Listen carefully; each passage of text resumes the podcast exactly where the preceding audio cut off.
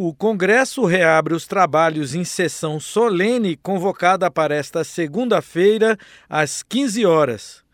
Uma pauta extensa aguarda a decisão dos parlamentares este ano, a começar pela regulamentação de vários dispositivos da reforma tributária, como o Comitê Gestor do Novo Imposto sobre Valor Agregado, a cesta básica de produtos que contarão com alíquota zero e o chamado cashback.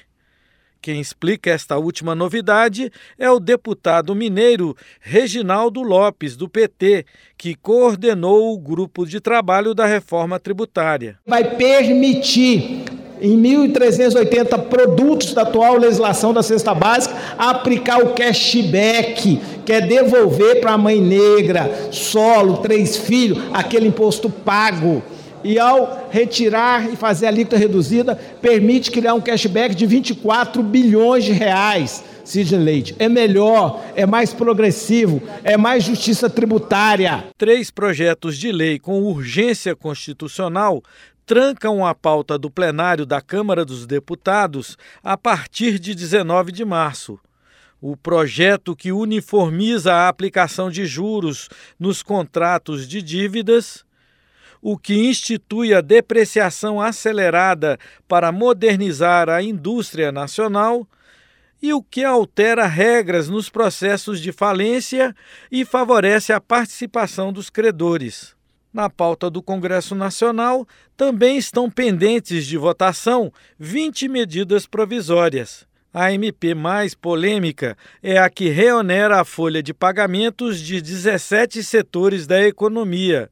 A medida contraria a decisão do Congresso que derrubou o veto presidencial à prorrogação das desonerações no final do ano passado. O deputado gaúcho Pompeu de Matos, do PDT, foi um dos que votaram pela derrubada do veto. O presidente foi mal orientado e com isso, nós vamos fazer com que as, as empresas paguem imposto sobre a folha, voltem a pagar imposto sobre a folha e não sobre o faturamento.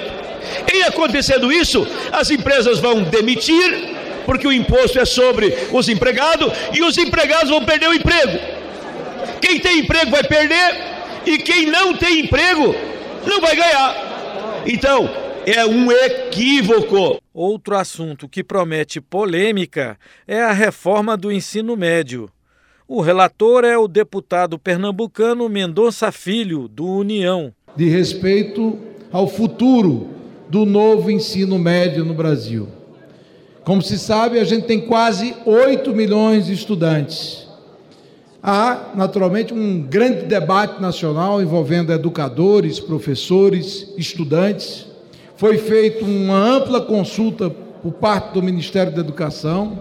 A expressão maior dos estudantes brasileiros, deputado Pedro, foi no sentido de que os estudantes querem ter acesso à formação técnica profissionalizante. A votação dessa matéria foi adiada no final do ano passado, a pedido do Ministério da Educação.